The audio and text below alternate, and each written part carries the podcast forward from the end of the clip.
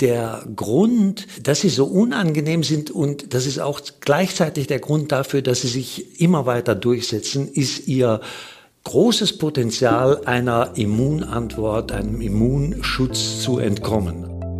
PZ nachgefragt. Der Podcast für das Apothekenteam. Hallo und herzlich willkommen zu PZ nachgefragt, dem Podcast der Pharmazeutischen Zeitung. Mein Name ist Caroline Lang, ich bin Apothekerin und PZ-Redakteurin und mir gegenüber sitzt mein Kollege Theo Dingermann, der unser Senior Editor hier bei der PZ ist. Hallo und herzlich willkommen, lieber Theo. Hallo Caro. Theo, wir möchten uns heute gerne etwas über die Sublinien BA4 und BA5 der Omikron-Variante des SARS-Coronavirus 2 unterhalten. Erstmals im Februar dieses Jahres in einer Probe in Südafrika nachgewiesen, ist BA5 inzwischen die dominierende Variante hier in Deutschland. Sie hat also die bisher vorherrschende Variante, nämlich die Omikron-Sublinie BA2 abgelöst. Und auch die Sublinie BA4 liegt aktuell anteilsmäßig zu, allerdings auf deutlich niedrigerem Niveau als BA5. Gleichzeitig steigen die Coronavirus-Fallzahlen trotz der warmen Jahreszeit aktuell stark an und für diese Corona-Sommerwelle, wie sie häufig genannt wird, machen Experten eben genau die beiden Sublinien BA4 und BA5 verantwortlich. Daher meine erste Frage an dich, Theo. Wieso treiben BA4 und BA5 die Fallzahlen aktuell wieder in die Höhe? Also was unterscheidet die Sublinien von anderen Varianten? Ja, also diese beiden neuen Varianten muss man ja sagen, die eigentlich gar nicht mehr so neu sind. Das sind schon ein paar unangenehme Vertreter. Das muss man wirklich sagen. Und der Grund, dass sie so unangenehm sind und das ist auch gleichzeitig der Grund dafür, dass sie sich immer weiter durchsetzen, ist ihr großes Potenzial einer Immunantwort, einem Immunschutz zu entkommen. Also das sind ganz exzellente Immunfluchtvarianten. So musste man das zur Kenntnis nehmen. Das hat tatsächlich dazu geführt, dass jetzt ganz klar BA5 auch in Deutschland dominant geworden ist. Du hast gesagt, dass die Sublinien sehr gute Immunfluchtvarianten sind. Wie effizient entkommen sie denn einer Immunantwort? Oder anders gefragt, wie gut schützen uns bisherige Impfungen oder bisherige Infektionen? Also da gibt es eigentlich relativ gute Nachrichten zu vermelden. Aus meiner Sicht ein Stück weit überraschend auch, muss ich sagen.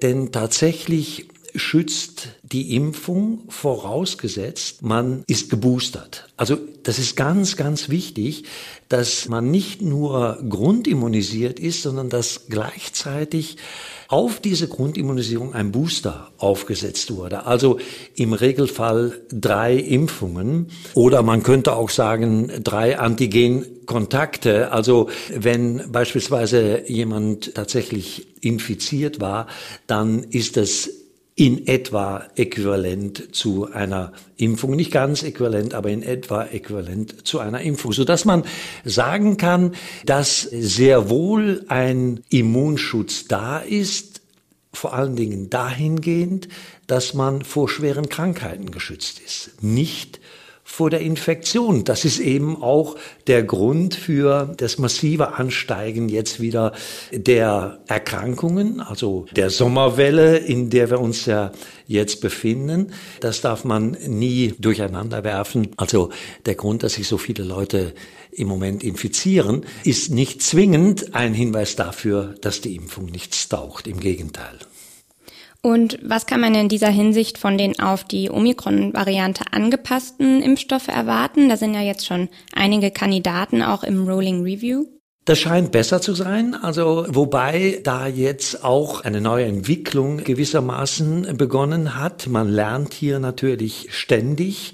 Die Varianten, die jetzt im Rolling Review sich befinden, sind in erster Linie Kombinationen, wo auf der einen Seite das S-Protein des Wuhan-Virus enthalten ist, also der klassische Impfstoff, wenn man so will, und zusätzlich ein S-Protein, das sich von der B1-Variante ableitet. Und da hat sich ganz klar gezeigt, dass das nochmal eine Verbesserung des Immunschutzes gibt. Aber es wird doch jetzt tatsächlich stark darüber nachgedacht, ob man nicht hier einen Schritt weitergehen sollte. Die FDA beispielsweise hat ja eine ganz klare Empfehlung ausgesprochen, diese Variantenimpfstoffe noch einmal anzupassen, indem man eben Komponenten dieser beiden neuen Omikron-Varianten BA4 und BA5 mit einschließt.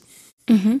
Einige Wissenschaftler kritisieren ja auch diese Anpassung der Impfstoffe an Omikron. Was steckt denn hinter dieser Position und welchen Vorschlag machen diese Wissenschaftler und Wissenschaftlerinnen? Wie sollte ein Impfstoff stattdessen aussehen? Naja, ich meine, wenn man über Verbesserungen redet, dann ist da natürlich die Grenze nach oben kaum gesetzt, ja. Und hier wird sicherlich spekuliert, und dafür gibt es ja auch gute Anzeichen, dass die Anpassung der Impfstoffe nach dem jetzigen Konzept zwar eine Verbesserung bringt, aber sicherlich nicht eine Optimierung darstellt. Und da wird über zwei Sachen geredet. Das eine ist, dass man praktisch immer der Evolution des Virus hinterherläuft. Ja, das ist im Grunde genommen auch verständlich. Da kann man eigentlich gar nichts dran machen. Das kennen wir auch von der Influenza her.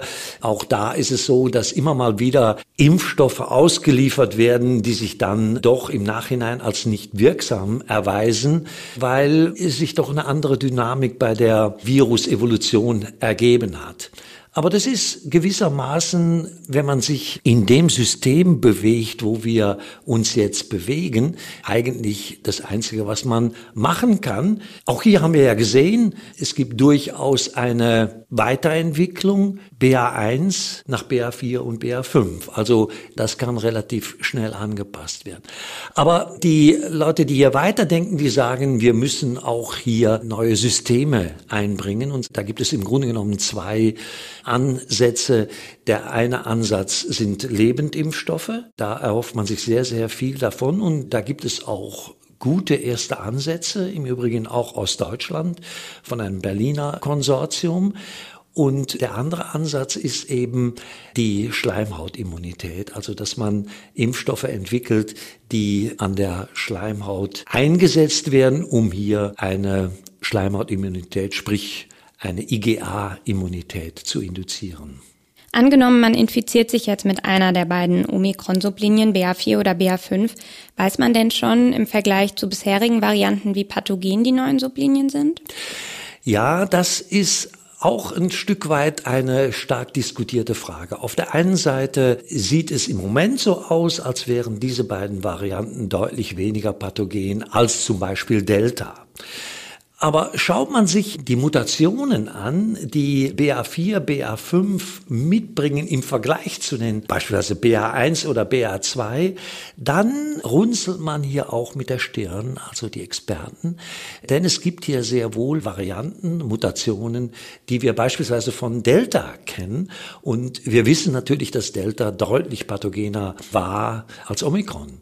Und deshalb kann es sein, dass das, was im Moment zumindest in Deutschland beobachtet wird, ein gewisser Trugschluss ist.